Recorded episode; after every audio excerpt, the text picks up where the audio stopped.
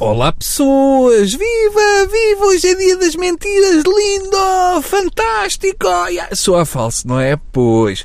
Como os meus ouvintes estimados já devem ter percebido, esta minha alegria já faz parte das comemorações do dia.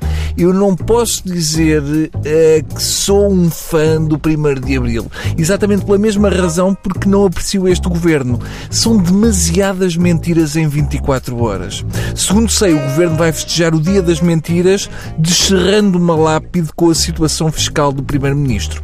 O 1 de Abril não é assim propriamente um dia que me conquiste, mas é o único dia do ano em que a capa do Correio da Manhã não se distingue dos outros jornais. Por acaso, este ano, o Dia das Mentiras esteve mesmo à tangente de fazer sentido. Bastava calhar no próximo domingo em vez de na passada quarta-feira. Às vezes, quando há mais umidade, dou por mim a pensar o que seria o 1 de Abril na Cova da Iria. Claro que se o Dia das Mentiras tem calhado um domingo, era um desperdício porque pouca gente compra jornais ao domingo e as mentiras muito giras que eles inventam todos os anos para pôr na capa dos jornais passavam despercebidas. Vá-se lá saber porquê.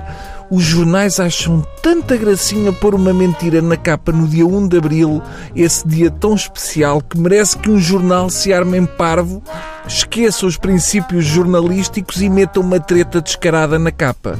Ai, nós somos jornalistas e somos pessoas muito sérias que levamos o jornalismo muito a sério, excepto no 1 de Abril. O 1 de Abril tem aquele encanto único que é irresistível. É este comportamento de pessoas sérias no dia das mentiras que me leva a suspeitar que nem a Wikipédia deve escapar a este flagelo. Uma pessoa vai ver a página da Wikipédia de 1 de Abril e desconfia que há ali qualquer coisa que não bate bem. Por exemplo, diz que em 304 morreu o Papa Marcelino. Deve ser, deve. Como se houvesse algum Papa Marcelino. Isso é nome de cantor do romântico brasileiro. Mas como se não bastasse a chatice de termos de adivinhar que notícias são falsas e que notícias são verdadeiras, ainda há pessoas que acham que no dia 1 de abril não chega a pregar petas, as partidas estão incluídas no festejo. Deitar sal no café dos choninhas lá do escritório é uma espécie de mentira. A lógica de juntar partidas às petas seria justa e bem aplicada se no dia 6 de janeiro, para além de se comer bolo rei, ainda se pudesse ir a tirar pedras à casa do Dom Duarte. E sim, votava a favor de juntar judiarias à tradição. No entanto, há que reconhecer que, apesar das notícias falsas e parvas que aparecem nas capas dos jornais, o Dia das Mentiras tem sempre uma vantagem em relação aos outros dias festivos, porque ninguém dá prendas e ninguém manda SMS a ninguém. Isso é bom.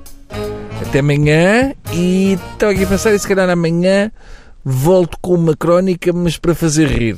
Esta era... Não, não, não, está a brincar, esta era a minha mentira, está bem? Adeus.